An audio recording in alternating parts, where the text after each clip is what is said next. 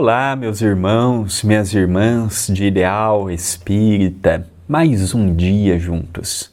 Mais um dia com o pão nosso de cada dia.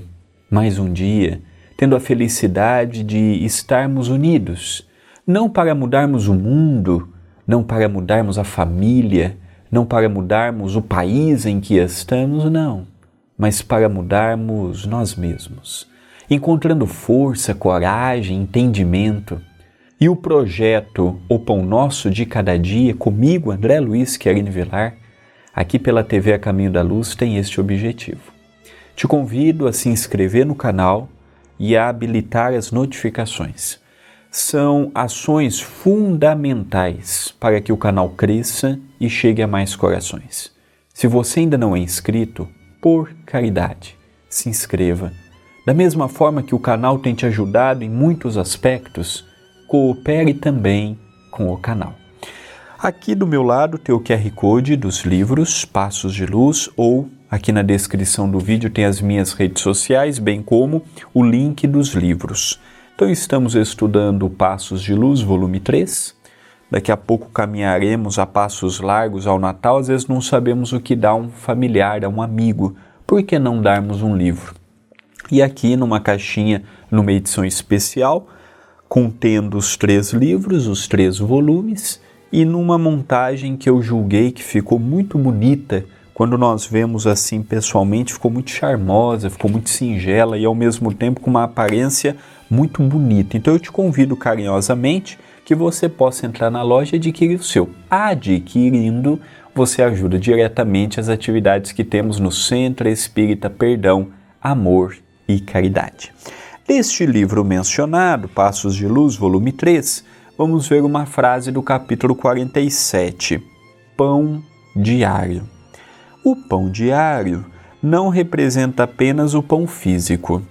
Na simbologia evangélica, significa o pão da vida que Jesus oferece aos seus sinceros seguidores. O pão nosso de cada dia, por exemplo, ele nasceu com este intuito de ser um pão de cada dia originalmente de segunda a sexta, posteriormente de segunda a segunda. O objetivo de estarmos aqui não é, como disse na introdução, não é mudar o mundo, não é mudar as pessoas, não. É convidarmos cada coração que simpatiza conosco, com o canal, com o trabalho do Centro Espírita e juntos, unidos por um objetivo, unidos por uma única fonte, os ensinamentos de Jesus, procurarmos a modificação íntima, um novo caminho a ser percorrido, uma nova forma de vermos o mundo sem olharmos apenas a ótica materialista, conseguirmos vislumbrar o lado espiritual enquanto estamos encarnados, alimentando este lado com bons pensamentos, uma postura reta, um comportamento reto frente aos desafios que nos surjam. É procurarmos dentro da nossa própria família divulgarmos este pão que Jesus nos ensinou, que sacia a fome do faminto, não a fome física, mas a fome de esperança, a fome de alegria, a fome de coragem, a fome de entendimento, a fome de se colocar no lugar do outro. É aí que nós não podemos desistir da nossa jornada terrena.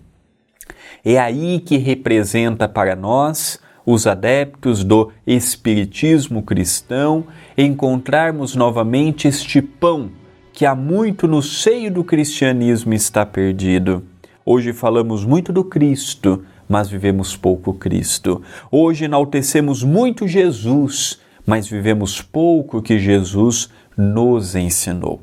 Então, o convite do pão nosso de cada dia de hoje é a reunirmos forças, alimentarmos do pão da vida, criarmos coragem de enfrentarmos os problemas e as desilusões sem nos esquecermos de que a vida merece o nosso melhor. Pensemos nisto, mas pensemos agora.